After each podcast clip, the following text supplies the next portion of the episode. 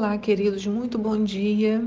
Hoje é dia 14 de dezembro do ano 2021, estamos no meio do mês de dezembro. Eu sou a pastora Anice e te convido, junto aqui comigo, para refletirmos na palavra de Deus. Temos os textos hoje de Gênesis 48, 1 Crônicas 13 e 1 Coríntios 4.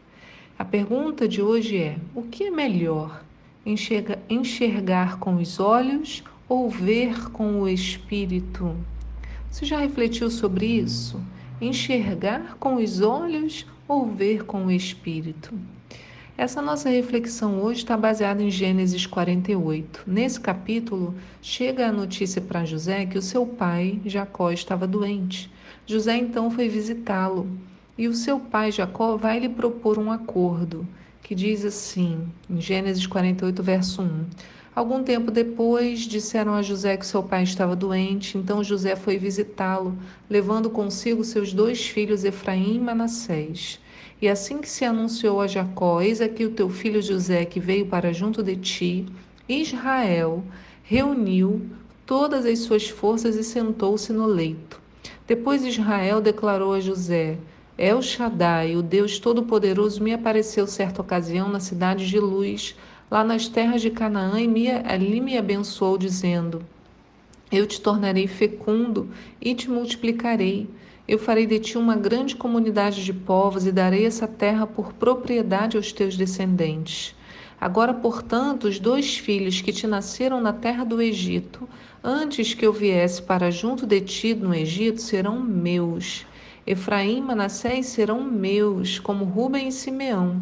Quanto aos filhos que gerarás depois deles, serão teus. Em nome de seus irmãos receberão a herança. Bom, essa proposta é muito interessante porque José é um tipo de Jesus.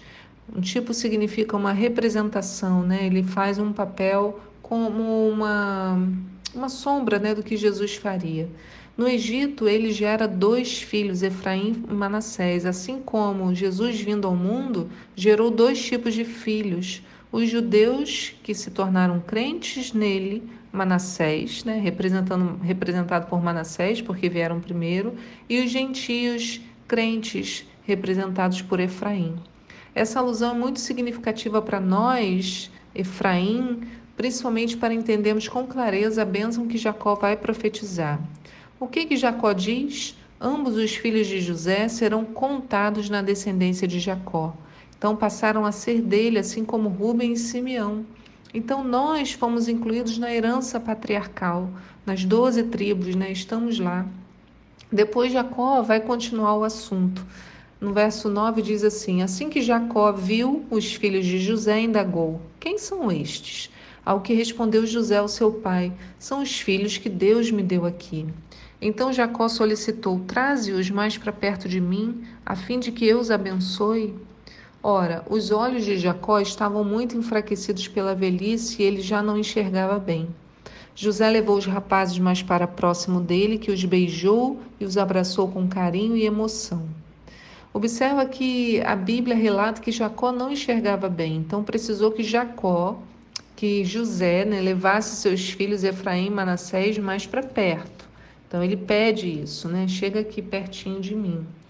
Um parênteses, né? Se Jacó não enxergava bem, por que, que o texto começa assim que Jacó viu os filhos de José, né? É, eu fico pensando, eu fiquei, achei isso divertido, mas talvez pela é, forma de escrever, né? Pela própria tradução ou porque ele tenha visto as sombras, o borrão, né? Quando pessoa não enxerga muito bem, mas às vezes ela vê uma a semelhança, assim, esqueci a palavra que dá a Ai, meu Deus, esqueci, mas é como a sombra, né? Assim, a, o contorno da pessoa. Então, mas veja, o correto aos olhos de todos, inclusive de José, era que Jacó abençoasse primeiro Manassés, o filho mais velho, e para isso usaria sua mão direita, e em seguida Efraim, utilizando a mão esquerda. Jacó, embora estivesse cego, sua visão espiritual não dependia do que ele via, mas daquilo que lhe era revelado em seu espírito. Por isso, olha só o que ele fez, no verso 13. José tomou a ambos, a Efraim com a sua mão direita, para que ficasse à esquerda de Israel. Né? Então pensa que José está de frente para Israel, para Jacó. Então ele está de frente com os dois filhos. Então o filho que tivesse na mão direita automaticamente estaria à esquerda de é, Jacó, né, na frente. E a Manassés, aí diz então, e ele colocou Manassés com a mão esquerda para que ele ficasse à direita de Israel e os aproximou. Pensa só você, né? Pega aqui sua direita e esquerda, é o contrário de quem está na sua frente. Contudo, a Bíblia diz, né? Contudo, verso 14: Israel estendeu a mão direita e colocou sobre a cabeça de Efraim, que era o filho caçula, e a mão esquerda sobre a cabeça de Manassés, tendo de cruzar as mãos mesmo considerando que o primogênito fosse Manassés. Como estavam todos ali de joelhos, né, demorou até que José visse a confusão, entre parênteses, né, entre aspas, entre aspas, do seu pai.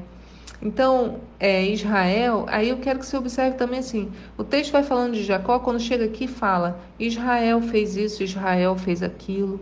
Como eu já expliquei antes, né, toda vez que a Bíblia fala sobre algo espiritual, chama Jacó de Israel, né, o nome que ele havia recebido da parte do anjo de Deus, né, do próprio Jesus.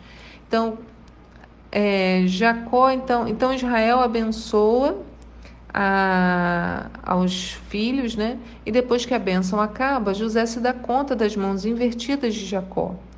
Então, diz no verso 17: Quando, porém, José observou que o seu pai impunha a mão direita na cabeça de Efraim, sentiu-se desagradado e rapidamente alcançou a mão do pai tentou mudá-la da cabeça de Efraim para a de Manassés e orientou-o: Não, meu pai, está, este aqui é o mais velho.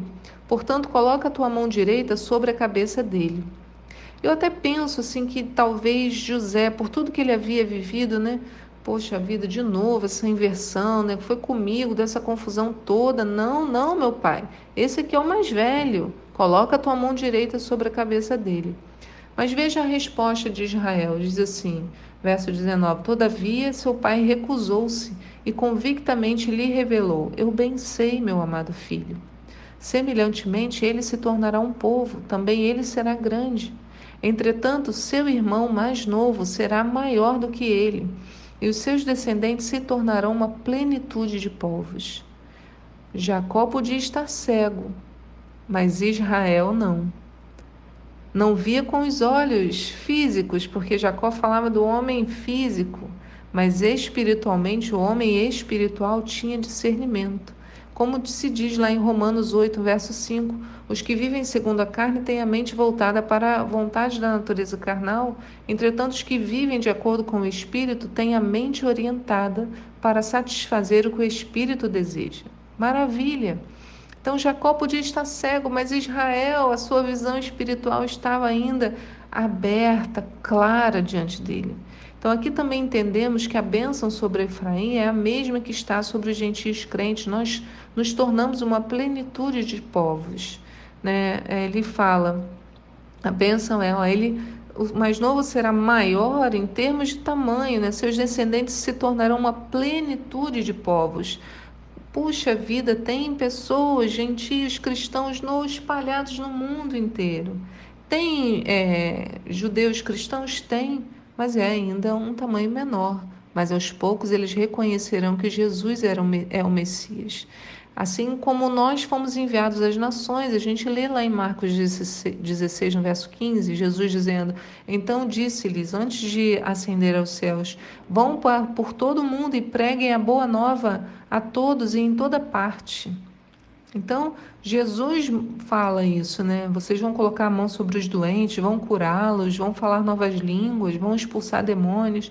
Jesus nos é, chama a essa tarefa. Então, Israel, com toda a sua autoridade, ali já profetizava o que aconteceria quantos mil anos depois. Uma coisa maravilhosa. Então, Jacó podia estar cego, mas Israel não. Ele não via com os olhos físicos, mas espiritualmente tinha discernimento. Então Israel, com toda a autoridade, unção de pai, profeta de Deus, ministra sobre os seus netos. Ele fala no verso 20: E assim naquele dia Israel os abençoou, proferindo essas palavras: O povo de Israel usará vossos nomes para abençoar uns aos outros com essa expressão: Que Deus faça a ti como fez a Efraim e Manassés. E colocou Efraim à frente de Manassés. Irmãos, que nós busquemos esse discernimento que não é guiado pelo que os nossos olhos veem, mas pelo Espírito que há em nós. E assim nunca seremos confundidos, pois a verdade habitará dentro da gente. E a gente, independente do que está né, fisicamente diante dos nossos olhos, nós enxergaremos as questões do ponto de vista espiritual e teremos discernimento para agir. Que o Senhor abençoe a sua terça-feira. Fique na paz do Senhor e até amanhã. Tchau.